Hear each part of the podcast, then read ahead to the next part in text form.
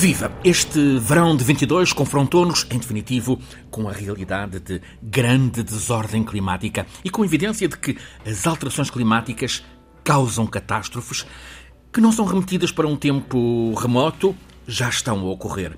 Torna-se evidente que temos de incorporar no nosso dia a dia, de todos nós, modos para atenuar o agravamento das alterações climáticas. Ou seja, professor Filipe Duarte Santos, temos mesmo de mudar de comportamentos para modos que sejam sustentáveis.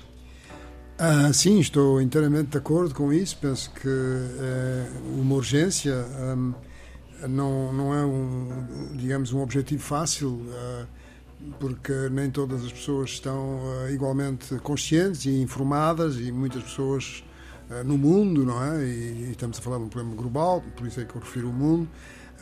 Muitas pessoas têm outras problemáticas imediatas, não é? De, de sobrevivência, de, vivem em condições já muito difíceis e, portanto, um, mas uh, acho que uh, estão a ser dados passos muito importantes nesse sentido, apesar, enfim, de, de, toda, enfim, de toda a complexidade do momento que estamos a viver. Filipe Duarte Santos, professor catedrático da Faculdade de Ciências da Universidade de Lisboa, conduz-nos todas as semanas neste programa A Escala do Clima. Este é o 47º episódio e hoje voltamos-nos para a vida nas cidades. De que modo é que as cidades podem estar mais em harmonia com o desenvolvimento sustentável? De que modo a organização da vida nas cidades pode contribuir para combater as alterações climáticas? Também o que é que deve mudar para melhorarmos a nossa coabitação com a realidade das alterações climáticas?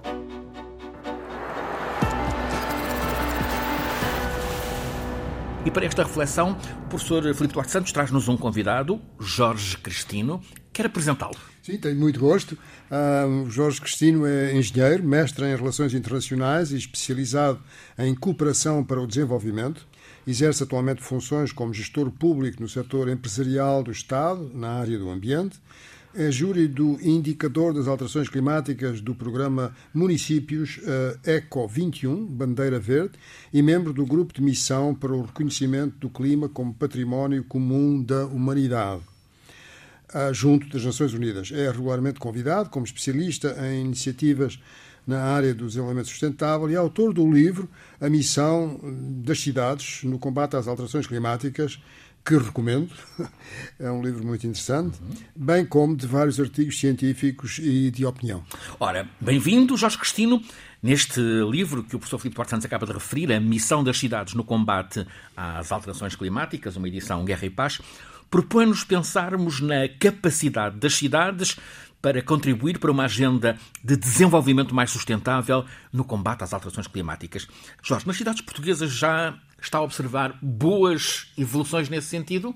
Sim, nas cidades portuguesas já existem bons exemplos, aliás, grande parte deles também inspirados pelo que é a agenda europeia e muitas cidades também do norte da Europa que há 30, 40, 50 anos também já têm uma agenda de sustentabilidade.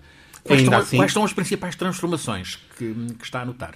Uh, neste momento é essencialmente ao nível do território, ou seja, da transformação do que aquilo que é o espaço urbano, da transformação do espaço urbano, nomeadamente com a inclusão de, de, de, espaços cicláveis, de mobilidade suave, digamos assim, da retirada de um espaço mais para o peão, da retirada do espaço do, ao automóvel. Uh, depois, no que diz respeito aos espaços verdes. Alguma criação uh, de espaços verdes? Uh, sim, e a diminuição da impermeabilização do solo, que é muito importante. e depois, acima de tudo, uh, alguns bons exemplos de adaptação àquilo que é as alterações climáticas, às principais catástrofes que o nosso país uh, enfrenta em, em, picos de, de extremo. É? Neste momento estamos confrontados eh, com duas frentes. Uma é essa que, que referiu, as alterações climáticas. A outra uh, decorre da, da guerra, a crise energética. Isto porque o combustível está mesmo a ser uma arma da guerra. Ora, será que a crise do gás e do petróleo pode, pelo menos a prazo, eh, resultar com efeitos positivos eh, para o combate às alterações climáticas?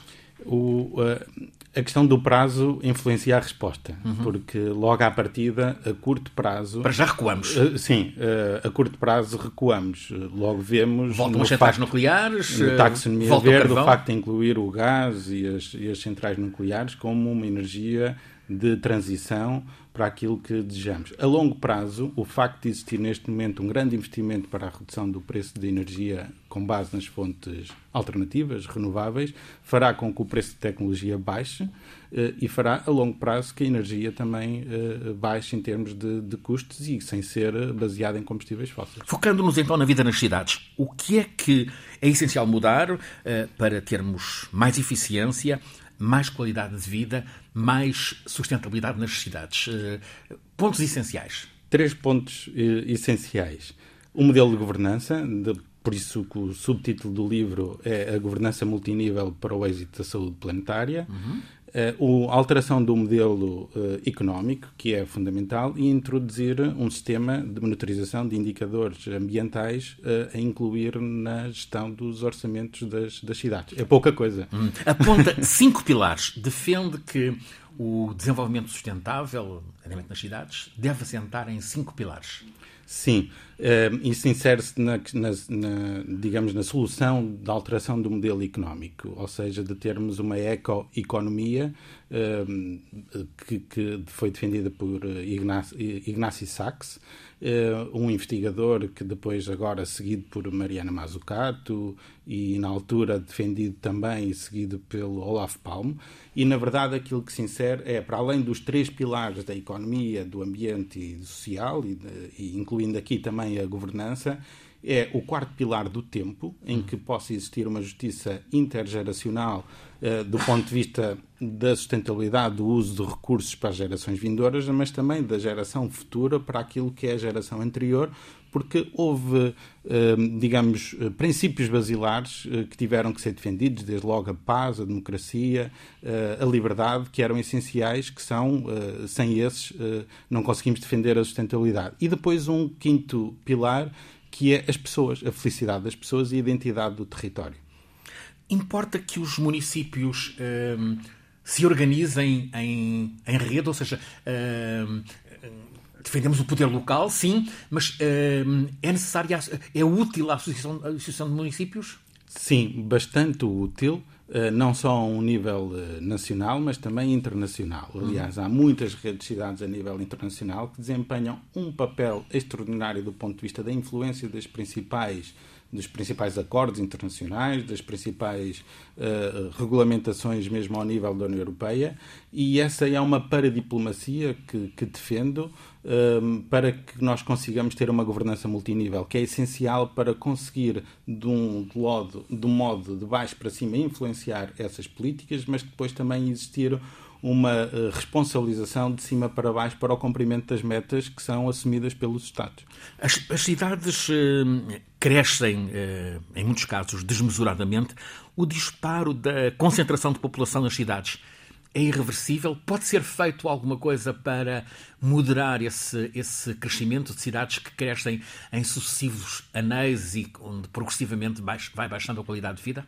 Eu não gosto muito de, de, de, fazer afirmações que possa se tornar tipo uma inevitabilidade. Na verdade, um, pode existir algumas políticas que possam inverter, inverter isso do ponto de vista dos incentivos para uma, um, uma habitabilidade do mundo rural. Uh, mas, na verdade, os estudos, nomeadamente ao nível das Nações Unidas, demonstram um crescente, uh, uma crescente concentração nos espaços urbanos, um, e daí nós passarmos e prevermos que em 2050 estejamos cerca de 75%, 72% da população mundial a viver em cidades. Uh, ao nível nacional, Portugal se prevê que estejamos cerca de 80% a viver em cidades, dos quais cerca de 50% dessa população a viver em cidades vai viver em dois grandes aglomerados urbanos, Lisboa e Porto, áreas metropolitanas de Lisboa e Porto. É uma perspectiva Isto assustadora essa. É uma perspectiva muito assustadora. Uh, muito assustadora e, na verdade, nós temos, e daqui o foco, nós temos que apostar nas cidades para viver com sustentabilidade, em que possamos fazer uma remuneração do mundo rural, dos serviços do ecossistema. Temos que começar a criar uma economia que, de alguma forma, consiga compensar investimentos ao nível da floresta, da agricultura, criar. Uh, Mas se o campo fica sem pessoas, como é que resolvemos este. Tornando o, o capital natural uh, valioso, uhum. em que as pessoas possam investir novamente uh, neste capital natural e, e que faça as pessoas ter vontade de regressar. faça as pessoas ter vontade de regressar e faça, acima de tudo, ter vontade de investir. Porque é esse o problema, é não criar uma valorização deste capital natural, um valor económico, as pessoas vejam interesse em limpar as florestas, em plantar árvores, uh, em defender a biodiversidade, em ter uma agricultura sustentável, de maneira a que uh, esse retorno, os tais serviços de ecossistema, possam tornar-se um, algo mais valioso para as pessoas e para um bem comum. As pessoas, individual, individualmente, qual pode ser o contributo de cada um de nós para melhorar a sustentabilidade, a qualidade de vida nas cidades? Todas as opções diárias influenciam, não todas. só uhum. todas. Uh, a forma como uh, nos movemos, uhum. a forma, acima de tudo, como nos alimentamos. A alimentação, como nos alimentamos? A alimentação é, digamos assim, a maior fatura da pegada ecológica em Portugal que nós, que nós temos. O que é que temos a transformar? Assim, o que é que nós estamos a necessidade de transformar? Sim, uh, uh, o, que é que, o que é que deve mudar o que é que na deve mudar em termos de, de, de, de, comportamento? Acima de tudo, encurtar as cadeias de distribuição de alimentos. Não podemos deixar que uma manga que tem mais milhas do que nós Sim, seja mais, mais claro. barata uh, do que a pera rocha ou claro. a laranja do Algarve. E por isso uh, há aqui que mudar estas cadeias de valor de maneira uhum. que nós possamos introduzir o valor do carbono do transporte dos alimentos que, se, que, que de alguma forma uh, viajam muito para chegar às prateleiras E ao mesmo tempo proteger a produção local. Sim, e ao mesmo tempo e, e, a produção sustentável, ou seja, claro. sazonal. Nós defendermos que um produto sazonal é muito mais sustentável e por isso deve ser muito mais barato do que aquilo que é um, um produto, uh, digamos assim, importado. Da África do Sul, do uh, Brasil, Isto só dar um exemplo em termos de frutas e legumes e, outras, e, e outros produtos.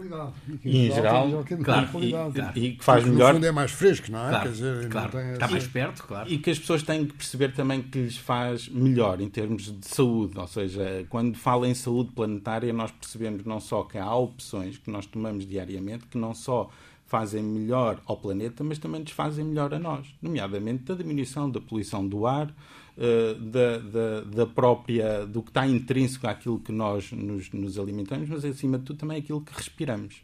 Professor Filipe Duarte Santos, eh, investir em programas de ciência, de inovação para tratar os desafios de cada cidade, envolvendo uh, o que é público, o que é privado, o social, o mundo científico, o mundo tecnológico, ou seja, juntar o conhecimento de todos, todos a trabalharem conjuntamente, é algo que, hum, que faz falta, professor?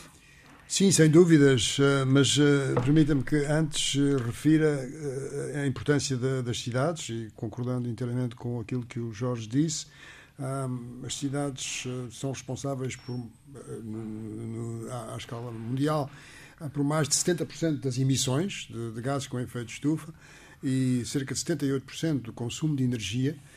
Um, e, e, e, estamos a caminho, já, já mais de metade da população mundial vive em zonas urbanas e, portanto, as cidades são a chave não é? para a, a resolução deste problema, mas, mas também, do, do, outro ponto de vista, e foi referido, mas uh, só apenas salientar.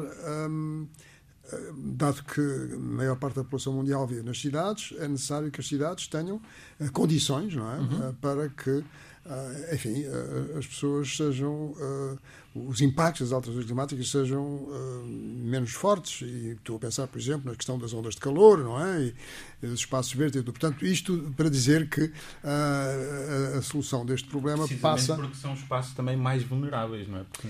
Exato, e, e, mais vulneráveis, tanto do ponto de vista das inundações, como também cidades que enfim, têm uma dependência vive em regiões onde há escassez de água e, portanto, têm problemas de abastecimento de água, etc.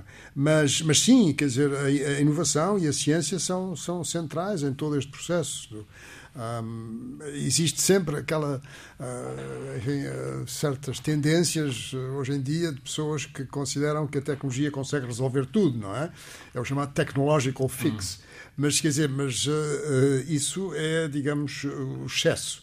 Ah, porque, para além disso, é, é, muito importante reconhecer que sem tecnologia, sem ciência, sobretudo, claro. porque a ciência está na base da tecnologia, claro. uh, e sem inovação, não é? A inovação é mais relacionada com, com, com as questões tecnológicas. Uh, uh, sem isso, é muito mais difícil não é? resolvermos estes problemas de alterações globais e, em particular, as alterações climáticas.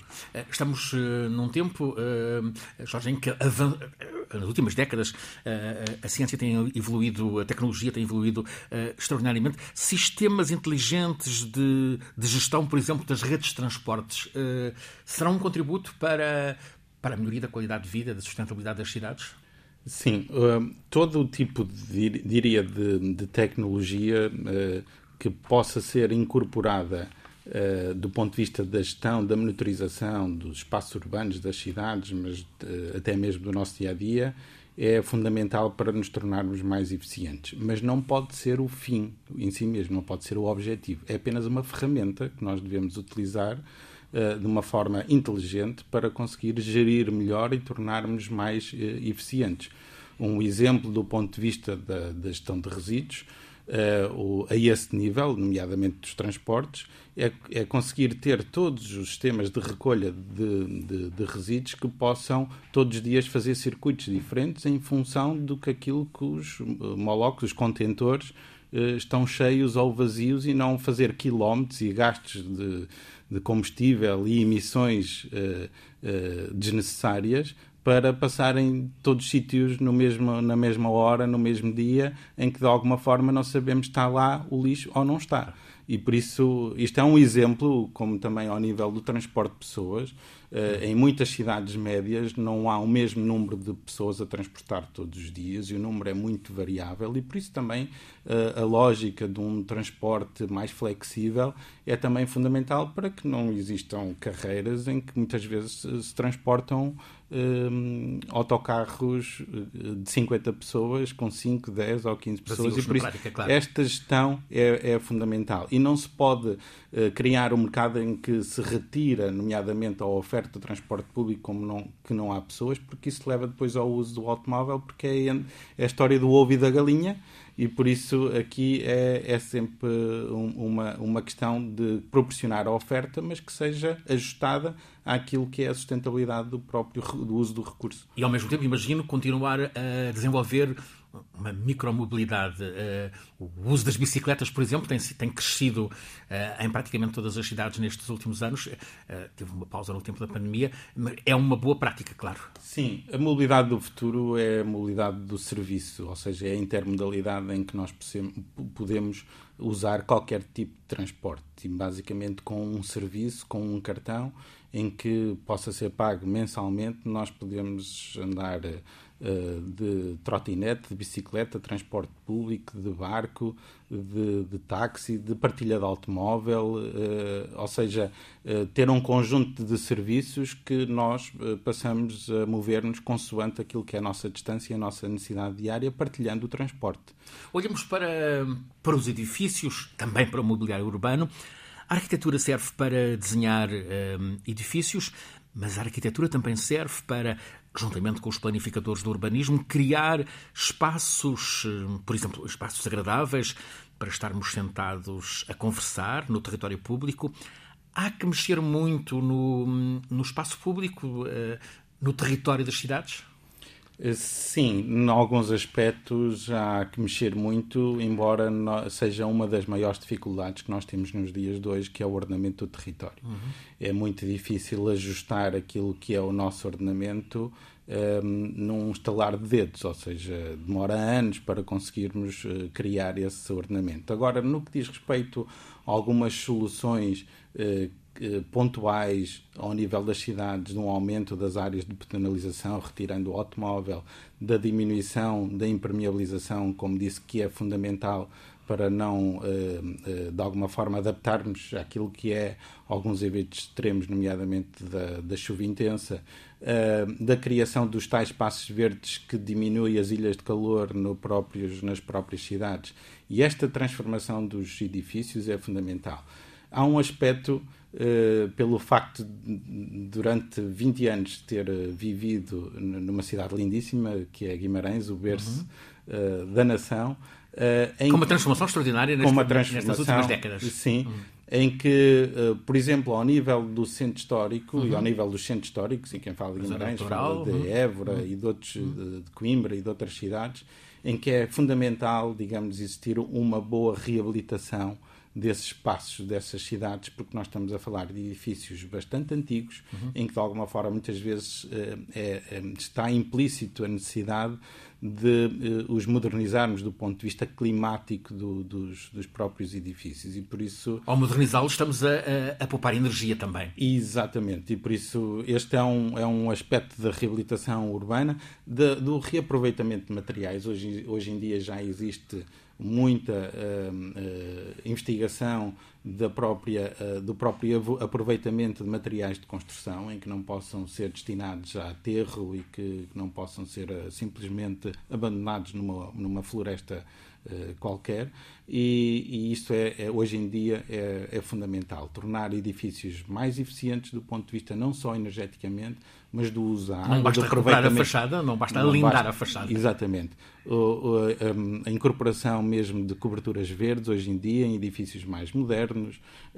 o próprio... Quando fala em coberturas verdes, eh, jardins no, lá no topo, sim, por exemplo? Sim, uhum. sim. É, um, é um, digamos, é uma solução hoje em dia que de alguma forma ajuda na climatização do edifício uhum. e ao mesmo tempo eh, ajuda a promover aquilo que é a biodiversidade urbana. Nós também temos abelhas nas cidades e é fundamental.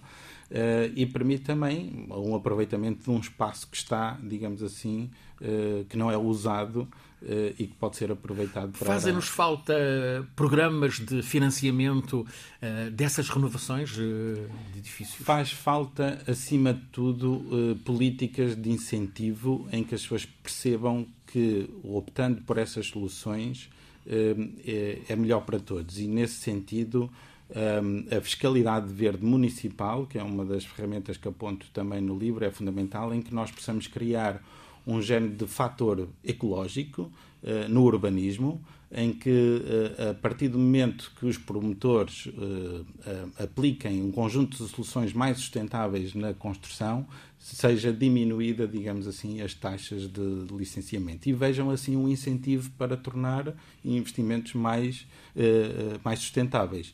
Este é um, um, um, espírito de medidas que tem que estar em quase tudo aquilo que fazemos. Mesmo no nosso dia a dia, as pessoas têm que sentir eh, esse incentivo pelo facto de tomar opções mais sustentáveis. E a partir daí não é preciso uh, apenas financiar e apoiar, mas do ponto de vista da fiscalidade, nomeadamente ao nível dos municípios uhum. que têm essa autonomia, existe um município que tem, digamos assim, um embrião desse aspecto que uh, começou Torres Vedras. Uhum. Uh, tem um regulamento de taxas uh, um, que já permite uma, uma redução em função do que aquilo que são as medidas aplicáveis em termos de, de construção mais, mais sustentável, da criação de espaços verdes, espaços azuis, nomeadamente uh, uh, associados ao uso da água, uh, ao, ao... Que é extremamente importante, uhum. porque, porque, a água, de facto, arrefece as cidades. Não é? Claro. Dizer, porque tem uma inércia térmica muito grande. O que é que lhe parece que deve ser feito, professor? Hum, bom, quer dizer, uh, os, os, espaços verdes são fundamentais, claro. mas sempre que seja possível associá-los também a, a panos de, de, água, não é? Uhum. Quer dizer, isso é, é, é excelente. É um programa até... que em França está a avançar a, a criação justamente de, de, finos panos de água no pavimento para uh, a pensar sobre todos os meses de canícula. Exatamente, mas por outro lado, quer dizer, tudo que sejam uh, lagos, não é? Ou, uhum. enfim, pequenos uh, ribeiros, não é? Uhum. Que se podem uh, fumar e refresca a cidade e, e, e também atrai atrai a, a, natureza quer dizer claro. atrai a biodiversidade não é claro. as aves que, que, hoje em dia por exemplo sei lá estou a pensar em Central Park não é uhum. em Nova York tem uma série de, de, de espécies não é claro. que vivem ali assim até até aves de rapina não é quer dizer e, e em Portugal é a mesma coisa que que nidificam nos castelos, não é? Nas cidades, e temos tantas cidades com castelos. Portanto, uh, essas zonas, digamos, entre aspas, palustres, não é? Claro. Nas cidades, uh, são muito interessantes. Ao mesmo tempo, continuar a avançar na, na retirada de carros. É preciso coragem, certamente, uh, Jorge, para retirar carros do centro das cidades. por estes dias, a rádio, na, nas reportagens dos 200 anos da independência do Brasil, contou o caso da, da Avenida Paulista, em, em São Paulo, uma avenida longuíssima, por onde passa tanto trânsito trânsito, uh, ao fim de semana, ao domingo especificamente, o trânsito é cortado nessa Avenida Central de São Paulo para que as pessoas possam caminhar. É um facto que não é uma avenida eh, propriamente arborizada, mas, uh, mas tem os museus para visitar, tem tantos espaços e uh, palcos para, para escutar música, para dançar. é preciso coragem para, para fechar ruas ao trânsito automóvel. Hum, eu diria que numa primeira fase é. Eh, sem uhum. dúvida. Mas depois as pessoas. Mas depois as pessoas, e fundamentalmente aqueles que mais oferecem resistência, que é o comércio, acaba depois por aceitar e perceber. Estou a pensar na transformação da Avenida da Liberdade em Lisboa, que, que a princípio houve tanta resistência, que, uma guerra, que, e afinal está instalada. Sim, e que, e que de alguma forma, a médio e longo prazo, o, o próprio comércio acaba por beneficiar, porque as pessoas que passam de carro não param e as pessoas que passam a pé param uhum. e que aproveitam para, para poder usar o, e contemplar o espaço, que é fundamental. Que é outra questão que muitas vezes nós não associamos à, à sustentabilidade, mas que é a redução. A redução, a calma, a redução do nosso andamento, a uhum. redução do nosso dia a dia que de alguma forma permite um maior e um melhor uso dos próprios espaços e não a correria permanente que de alguma forma só leva a uma tentativa e uma exigência de crescimento económico desmesurado, pelo facto de ter que no seu dia a dia querer mais e ter mais e que leva a um maior consumo e por isso essa, essa redução hoje em dia é fundamental. Isso consegue-se através da alteração, como eu dizia, do modelo económico. O Jorge Cristina usa a expressão saúde das cidades. Faz-nos falta algo como um índice de saúde das cidades que possa ser um guia para uh, avaliação da eficiência hum, e para a qualidade de vida de uma cidade? Sim, essa foi uma, a terceira medida que, que falei, precisamente porque hoje em dia é preciso de alguma forma uniformizar a um, um nível, um sistema métrico, a um nível universal, que possa permitir que nós possamos eh, medir a performance, o desempenho das cidades, mas também das organizações ao nível ambiental. E considerá-lo a par do que aquilo que são os indicadores económicos ou os indicadores demográficos e, de alguma forma, com essa estabilização, podemos não só comparar, mas perceber se efetivamente esse desempenho estamos num bom caminho ou não, porque todos os anos eh, ou todos os semestres somos, eh, de alguma forma, infelizmente noticiados com uma degradação cada vez maior da natureza, da biodiversidade, de, dos oceanos, uh, da, da, perda de biodiversidade dos oceanos, de, da poluição do, do ar. Uh, e, e, essas métricas não se alteram se nós não formos a uma escala local uh, medir se estamos a fazer bem ou mal. E por isso isso é, é fundamental. Por outro lado, a partir dessas métricas, nós podemos, lá está, incentivar através de medidas de financiamento para que as cidades, de alguma forma, eh, consigam eh, aplicar-se mais. Já existem muitas soluções, falámos aqui algumas delas, mas existem cada vez mais medidas que possam ser introduzidas ao nível do território, só é preciso, de alguma forma, medir e permitir que uh, incentivos existam para, uh, de alguma forma, acelerar esse, essa aplicação destas soluções. Há um padrão com ambições ODS.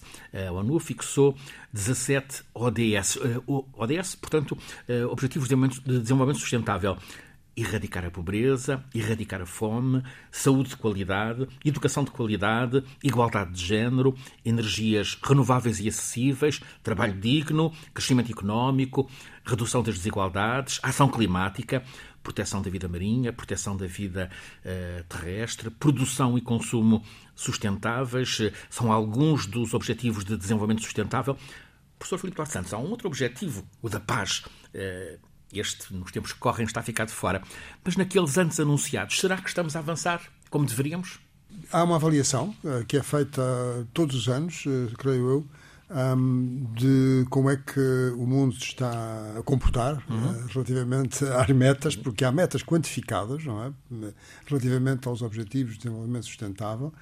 E uh, nessa avaliação, aquilo que se tem concluído é que um, há progressos muito notórios uh, no que respeita, isto pode surpreender, mas é tudo relativo, mas no que respeita à saúde, no que respeita à educação também, uh, mas depois uh, aqueles que dizem respeito ao, ao, ao, ambiente, aí o, o, progresso tem sido muito mais difícil. E outro que, digamos, é um índice mais de comportamento humano, uh, que é o dos padrões de consumo. Quer dizer, aí assim as coisas também não têm sido. enfim, estamos ainda longe de aquilo que foi falado há pouco, não é? Do, do, do consumismo, não é? Uhum. Da, da, da, da, utilidade, não é? No fundo, vem do conceito da. Da, da, da, é uma das mudanças em que todos devemos participar, a mudança do consumo. Exatamente. Quer dizer, no fundo, aquela aquele desejo que, enfim, pode ou não ser mais combatido ou acalentado de, de, de possuir, não é? De possuir objetos que são... De utilidade duvidosa. Dão-nos dão um, um prazer efêmero, não é? Uhum. Depois já esquecemos, não é?